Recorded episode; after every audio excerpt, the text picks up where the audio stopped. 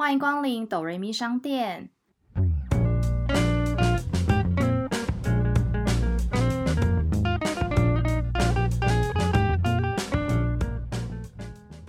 欢迎来到我们的第十集，我是板娘多莉，我是小蜜。在这个节目里，我们会透过一部戏剧的剧情来分享我们身边的故事。到底是人生如戏，还是戏如人生呢？今天要讲的呢，是我们首次分享的动画片，没错，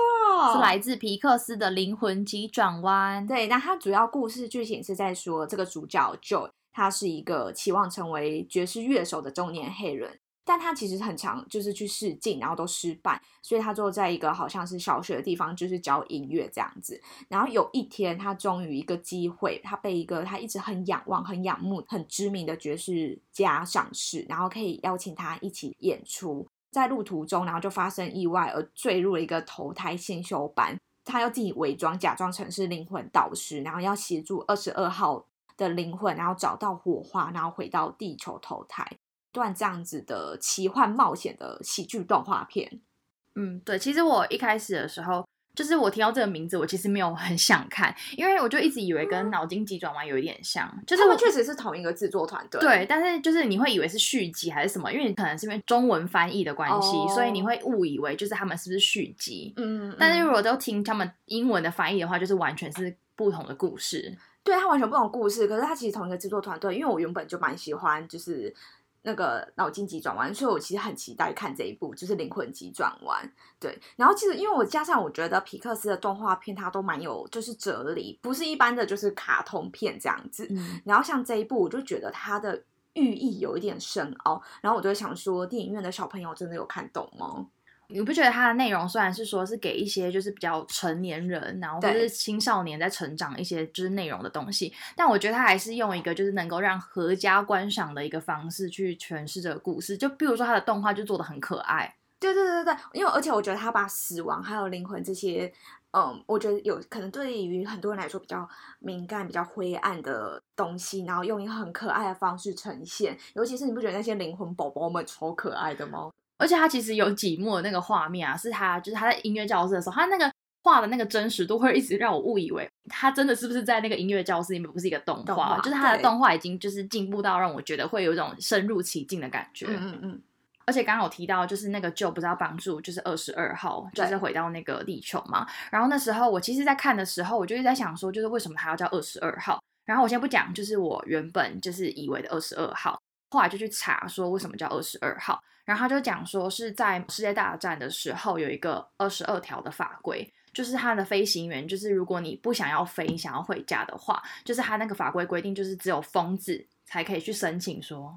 嗯，我我要回家，就是怎么样之类的。如果站在常理来说，如果你今天是疯子的话，你怎么可能去申请一个正常的流程的事情？对，所以它其实根本就是一个黑色幽默的故事，就他根本就不可能会有人去申请这个东西，因为如果你去申请了，你就只是假装你是疯子，但你不是真的疯子。然后你不觉得就是跟我们二十二号其实有点像？我觉得它就是一个很矛盾的存在。对，这样你这样说好像真的有一点。不过我觉得我们今天可能也会有一点点小暴雷这样，所以没有看过的狼 K 可能就是自己斟酌要不要先听这样子。然后有一段就是一条小鱼，然后就游啊游，然后就问了一只大鱼说：“海在哪里？”他就问他说：“海在哪？”然后那大鱼就跟他说：“你现在在地方就是海啊。”然后小鱼就说：“我以为现在地方是水。”就是听完那种故事，有种当头棒喝的感觉，就是说我们人生总是汲汲营营在追求一些目标啊、梦想，或是财富啊，然后名利等等。就是想要获得很多很多更多这样子，常常忘记就是停下来，然后看看周遭的风景，就是看看你现在手上有的东西，其实你已经很丰富、很富有了，已经是很幸福的。可是大家却一直就是往前看，然后只想要追求更多。比如说像是呃歌手好了。最终节目标可能是想要得一个什么金曲奖还是什么之类的，想得金钟金嘛？对，就是可是你得那个奖，然后呢，就是我其实觉得他们在得奖之前，或者是他们的那个过程，说已经让他们就是拥有更多更丰富的东西。对对，就是其实真的会有一种，因为刚好他这段故事就是在他完成了他的目标，跟一个很知名的爵士乐手家一起表演，真的就是像你讲，就说。其实你完成了一个目标，然后呢，你人生你生活还是得过。就像你刚刚讲的，可能真的很多演员或是歌手他们在追求这个三金的奖项，可是等到他达成这个目标之后呢，他也不可能因此就不演戏不唱歌，对他还是得继续想下一张唱片要做什么，想下一部戏、下一部剧本在哪里。所以我觉得就是人真的就是，我觉得是。与其去追逐梦想，我觉得是怀抱梦想那个那个过程是最可贵的。真的，就像是我，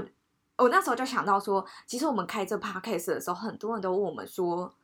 为什么要开 podcast？是要大富大贵之类的吗？对，因为其实 podcast 不像 YouTube，例如说你可以开利润，然后它有那个就是演算法、演算法推荐等等。所以其实老实说，我们开 podcast，你有可能的收入应该就是有人赞助，不然就是业配，就这样子。对啊。其实我觉得，像我们本身就是不是有太大流量的人，所以你就你很难跟就是比如说艺人或是网红去比，他们本身就会自带流量，所以他们可能可以马上赚到钱。但我觉得我们就是一个想要分享故事这种心情吧。对，就真的，其实我们当初开 podcast 也没有说真的要赚钱。而且我觉得，如果你一直很在意这种事情的话，你就会很在意背后的数字，然后你就会被绑架。对，会为了数字而去做一些你可能不喜欢或不开心的事。我觉得就跟原本我们的宗旨跟一开始想做的初衷就不太一样。对，就我觉得至少我们两个人都有就是自己的呃一个维持生活的一个工作，然后但是我们可以用我们自己就是私底下的时间来做自己喜欢的事情，然后分享我们的故事。我觉得这也算是一个我们一个怀抱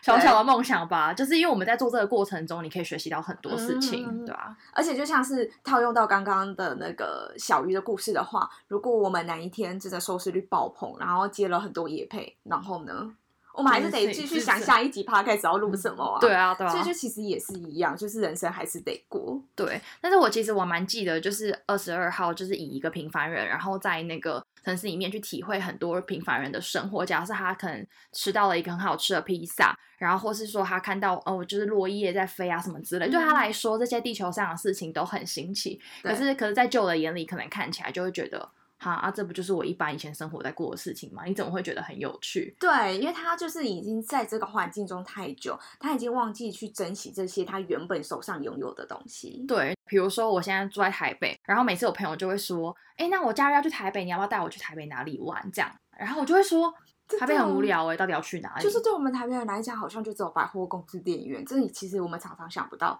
哪些好玩的东西。可是对于中南部的人来讲，他们就会觉得台北很新奇。对，然后比如说你带他去爬个象山，然后在象山底看到伊犁，他们就会觉得很开心。可能或许我平常认为就是这些很芝麻平常的小事情，可是可能对别人来说，其实是一个很不一样的世界。对对对吧？就是我其实觉得，如果你人生每天都要活得就是精彩无比的话，其实你很累，你就会去想说。他这个好像还不够，这个还怎么样怎么样的？可是我觉得生活就是有这些芝麻小蒜皮或是很琐碎的事情去堆叠起来，才会很有趣。对，真的。而且这整部电影，我觉得最大的一个经典应该就是火花吧。而且很多人对火花的解读会不太一样。像我觉得，就是说，就会一直觉得说，火花好像是天生赋予的，就像他热爱爵士是天生就是。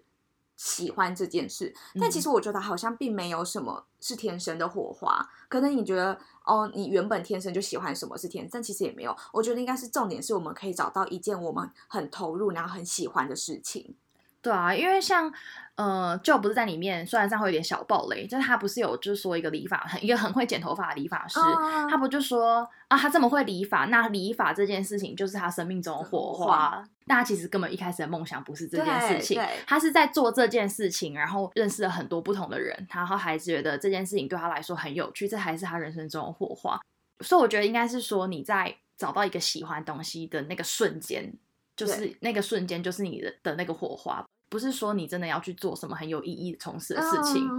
呃，以我来讲好了，我可能天生数理这方面比较好，但是我对于这方面你说数理这方面的工作或什么内容，其实我并没有太大的兴趣。老天爷会天生赋予给你一些专长，可是它不代表等于说它就是你很喜欢或很投入的火花。而且你知道，你刚刚讲到数理这件事，就是我现在目前工作到现在，我超常听到就是公司的同事会问我说：“哎，以前是读中文系？”你觉得我像中文系的人吗？不像哦，可能我平常要写一些文案什么的，他们都以为我是中文系的人，然后我就会觉得，所以自己会套路，比如说，因为这个人什么很好，然后他就是什么什么系的，但其实我对这个根本没有什么太大的兴趣。然后因为我觉得有一些人就天生，比如说你数理很好。然后有一些人可能天生就蛮聪明，有些人天嗯生体育比较好，就是这些可能都不是我们能够改变的事情。但是我觉得大家要想的是，你不要去否定你生命中每一个可能性。因为我最常听到我同事就是跟我讲说，你为什么要局限自己去做某一些事情？比如说，对因为我觉得我个性是一个蛮古板的人，也不是说古板，就是我会觉得很多事情都要在计划里面做，然后只要有一些事情没有在我计划内，别人突然蹦出一个什么要我接的时候，我就会心里很过不去。这样我真的不行，我觉得我我们我没办法，我做不到这样。嗯，然后，但是其实真的去接下来去做的时候，你就会觉得，哎、好像其实也没有这么难。我其实在这里面也学到很多东西，就是我很常有这样回馈，就是去吸收新的东西，接收的时候，我觉得这可能是我人生中的火花。因为有时候不要太局限自己说，哦，这件事我应该不会或我不能我办不到。因为有时候其实你尝试的时候，发现你很喜欢这件事。哎，那如果有一天你像 Joe 一样死掉，因为 Joe 里面就是他死掉之后就是非常懊悔，因为他一直很想成为就是爵士乐手。那如果你像他一样，有一天就是突然死掉，你会觉得很后悔，就是没有做到什么之或没做什么事情？你应该不会回答我什么没有爬到什么山 哪一座山之类的吧？我应该不会讲这种答案。我想过这个问题，就假如我明天就死了，可能觉得最后悔的事情是还没有一个就是自己的家吧。你说房子吗？还是说组一个家庭？因为我就是很想要，比如说拥有自己的家具，什么东西都是自己空的东西，然后自哦，己你想填。自己设计那一个你的环境，对，就是我觉得这是我目前就是最想做的事情。嗯，，对，然后所以如果我有一天突然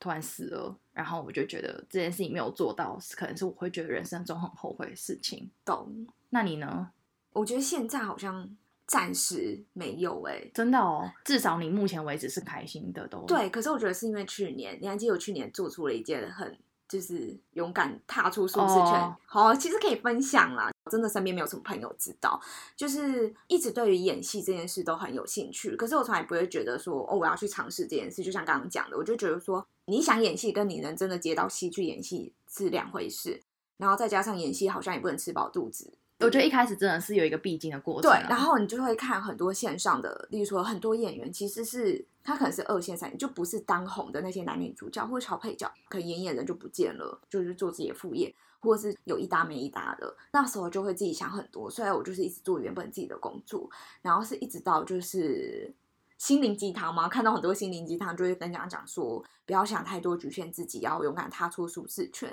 你们一直 push 我，就是觉得我们真的一直 push 你。对，就是很鼓励我，跟很就是认同我，跟觉得我做得到。然后那时候我就问自己，如果说我今天死掉的话，我不会很后悔我没有就是至少去尝试过这件事。然后我就觉得，对我会，所以我就想要在就是三十岁前踏出舒适圈，报名了国托剧场的演员课程，就戏剧的课程。然后我就觉得说，就算我现在死掉，虽然我真的不是说哦去接了一个作品去演到什么戏，不过至少我在课程中，我就是我体验也尝试到演戏到底是什么样一回事，然后我也嗯就是试着去做了。就算后来真的没有因此变演员或什么，但至少我觉得我尝试过。而且那时候你要报名的时候，我们还就是你那时候好像记得说前一天是说那个信用卡刷不过，然后你隔天再尝试什么之类的对。然后就那隔天的时候，我们就一直问说，所以你到底报名了没？对，你们真的超督促我，从早上督促我对，然后还好你报名的时候是最后一个名额，对，好像哎最后一个还倒数第二个真的，我就觉得如果你真的错过这个，你觉得可能还要再等人家重新再开一次课什么，就是又是一个时间，就是你要再花时间等。而且我觉得不一定等到他再开课的时候，你又会真的会想去报名。而且其实老实说，演员课不便宜。然后我跟你讲，因为那时候不是，其实我已经是就是离职，哦，已经讲说要离职，然后还没找到下一份工作状态嘛。然后我就想说，嗯，我还看了一下户头，说我现在有多少钱。假设我最糟一年内都没有找到工作，然后因为我可能还要付至至少，例如说保费啊，还是什么之类，然后扣除之后，嗯，我还有钱好，然后我才去报名。我还就是就算钱好是不对对对是先想好后面，因为毕竟那时候还没有找到工作。哎、对我有听过，就是我有朋友，就是其实好像不是很适合做上班族，然后呢，他可能平常都有在接一些接案什么之类的，然后他就是因为他不不喜欢坐定在办公室啊，老实说，所以他就是真的想要离职的时候，好好专心接案子做事情的时候，他也会像这样子，就是开始认真的算自己，假设我今天就是没有固定的一个收入，我能不能就是靠我现在有的金钱跟现在可能单纯接一些案子的钱来维持他的生活？虽然就是这方面可能算比较算感性面，为了梦想或为想做什么事，可是我觉得理性面可能还是要兼顾一下，因为毕竟你还是得要生活，要吃饭，对，所以那个还是要算。我其实有就是网络上查了一下，大家真的死前，然后可能前几名，就是你会最后悔的事情，我可以分享一下好了。就是不要那么辛苦的工作，就是想要去做什么事情就去做什么事。有，我觉得就是这个很有感触，就像是嗯，最近有一部很。公式的电视剧叫《大债时代》，然后里面的女主角就是为了钱，她想要买房子，她每天就是在银行上班，然后是加班到很晚下班，然后周末又再去兼，就是类似像 Uber 或 f o o p a n 打司机送单，就为了赚钱。所以她的人生就是一直在工作，为了赚钱。可她就是牺牲掉很多，例如说她没办法谈恋爱，她没办法享受跟妈妈的母很多的母女时光，好好吃顿饭等等这样子。就是他，就是把所有时间投注在工作上，赚钱上。对，我真的其实有有朋友是那种，就是毕业之后，他可能进了公司，需要一直疯狂的加班这样子。他可能做了一两年之后，他就离开那份工作，就可能做了一个完全八竿子打不着的工作。可你问他，就是为什么要就是离开原本的专业，他就是跟会跟你说，因为他不知道他那些时间花在上面。到底要干嘛？做了什么？就是，然后他那到底做了什么事情？就是因为他把太多时间就是奉献在上面，就是他可能已经变成是百分之八十工作，对，然后二十生活。嗯，我觉得就是要把工作跟生活兼顾，然后有一个很好的调剂是非常重要的。老实说白说说难听一点，其实你工作就是为了这个公司，为了这老板赚钱。你记得之前有一个 Emily 的那个剧情，他就说美国人是为了呃为了为了工作而生活。对，法国人是为了生活而工作，对吧？对，就是有点这种概念，就是为公司做任何事情，或许你自己会带来一些成就感，但其实最终最后收益都是这间公司这个老板。所以你自己的生活上，你有没有获其他得到什么？我觉得很重要。所以如果你在这一个，就是因为毕竟你后来的收获都是公司拿到，所以如果你在这个工作里面没有，就是真的获取到你真的有什么样的回馈，或是你一直在原地踏步的话。他就不适合你，你就没有在前进，嗯，对吧？再一个是我觉得蛮有感的，是要与朋友保持联络哦，对这个蛮有感觉。就我今年初的时候才发现，就是我有一个很好的朋友过世了，小时候的玩伴这样，然后也住我家附近，然后家里的彼此爸妈都认识，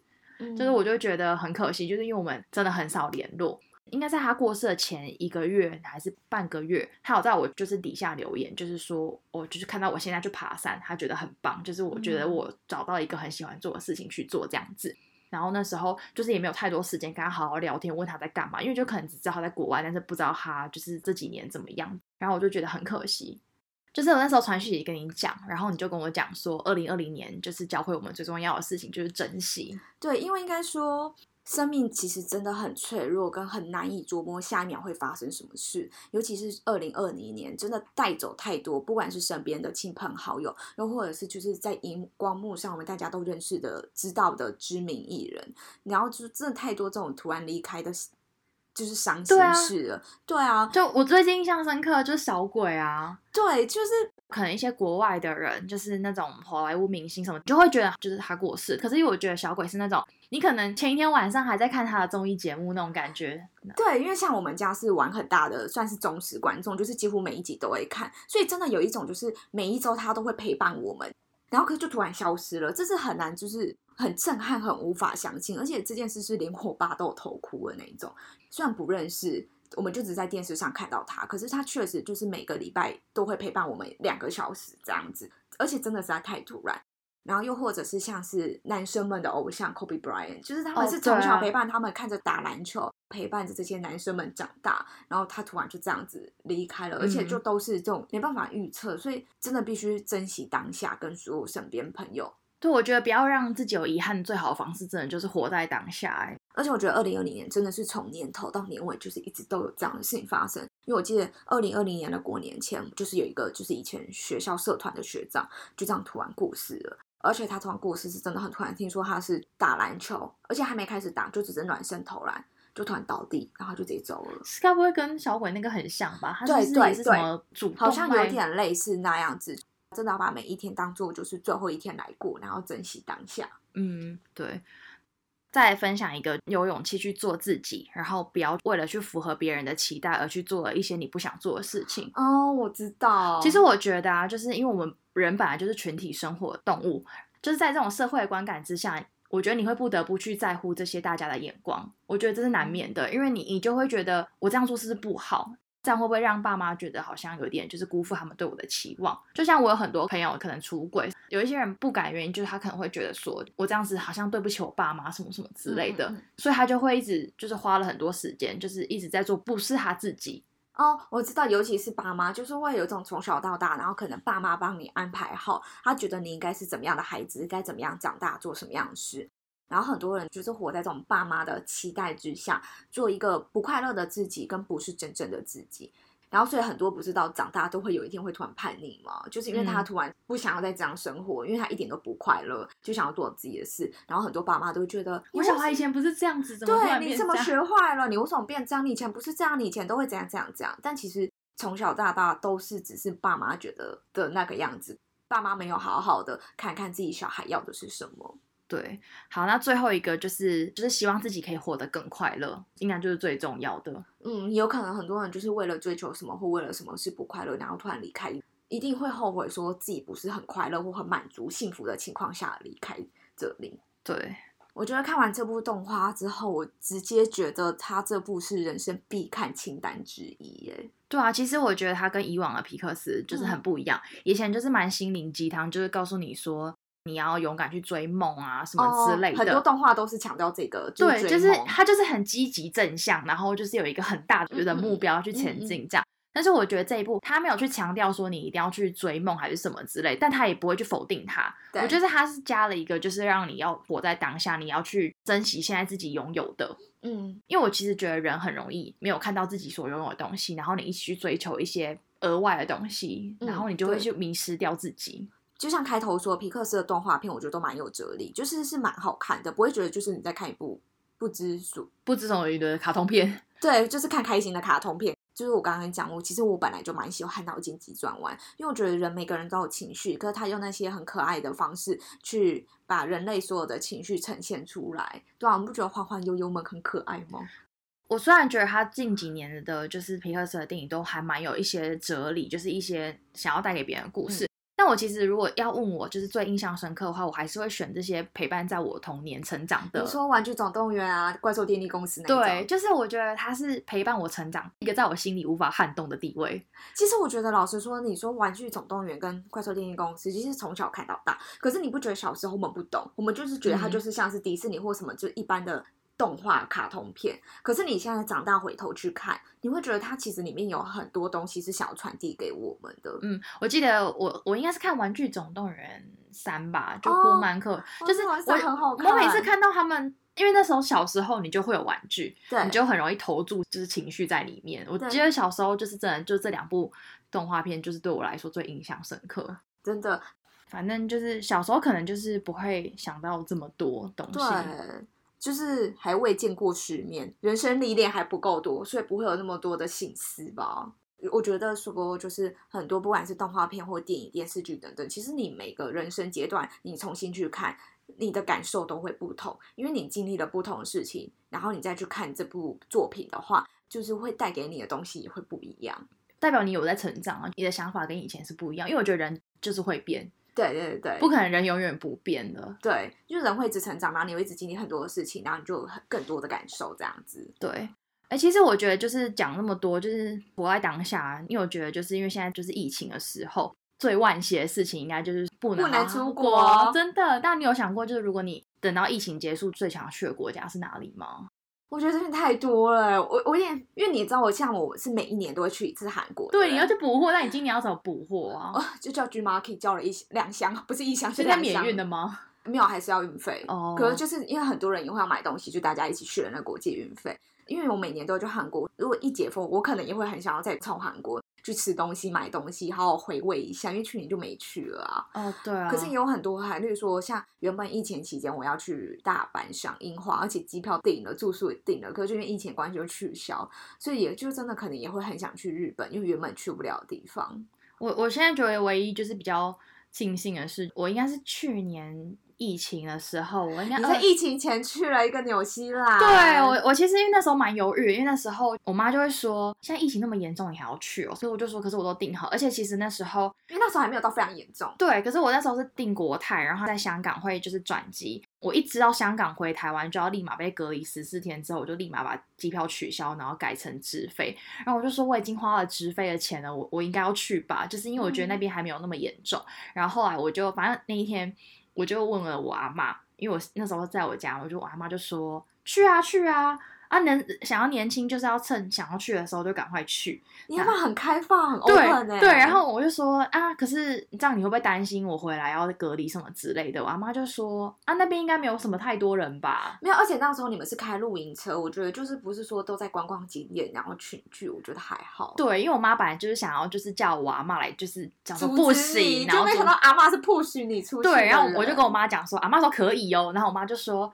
阿妈是没在看电视，是不是？切电视给他看。我说没有啊，他就说就是讲说就是自己要好好保护自己这样子。然后，但是因为我们的确就是纽西兰，他那边那时候去的时候是没有案例。它又是你开露营车，我其实，在路上遇到的动物都比人类还要多。嗯，对，因为你们是开露营车，所以都在自己的空间，我觉得倒还好。对，但因为所以就现在大家就说哦，不能出国，很想出国，我就会觉得哦，还好我那时候已经有先出国过，就羡慕。真的，因为那时候我有一个朋友也想去，可是他那时候刚好他就是离职，然后他又觉得自己可能身上没那么多，就是没有那么多钱。比如说他可他可能去出国回来一趟，他就要花更多钱，他可能生活会还没有找到工作，他就觉得他算他不要去。然后他现在应该很后悔。对他现在跟我说啊，那时候倾家荡产应该都要去。对啊，因为这因为老说这疫情看下去，就是每个国家又一直越来越严重，真的不知道何时会好，又或者是会不会就这样好几年，大家都这样子准备自己锁在自己的国家里。对啊，所以现在就是大家就是疯狂的国旅。也不错啊，你因为我觉得就是以前大家都不去留在台湾玩，然后就只想要飞出国，然后趁现在疫情的期间，大家可以好好的把自己的国家玩遍，因为其实台湾还是有很多很漂亮、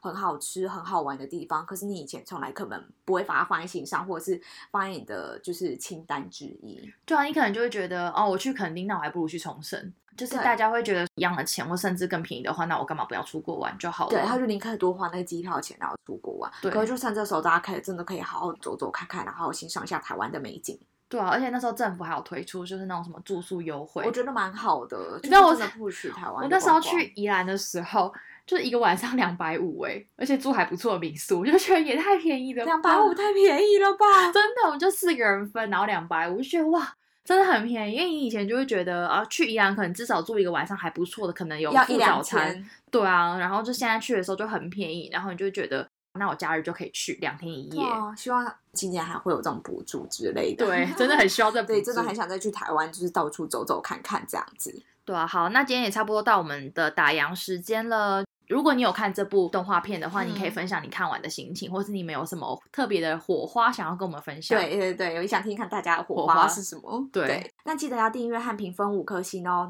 之前 Apple 的那个留言已经修好了，所以之前可能有留的没有留成功的，要记得再帮我们留一下，我们才看得到哦。然后也要发了我们的 IG，我是板娘多莉，我是小米，谢谢光临。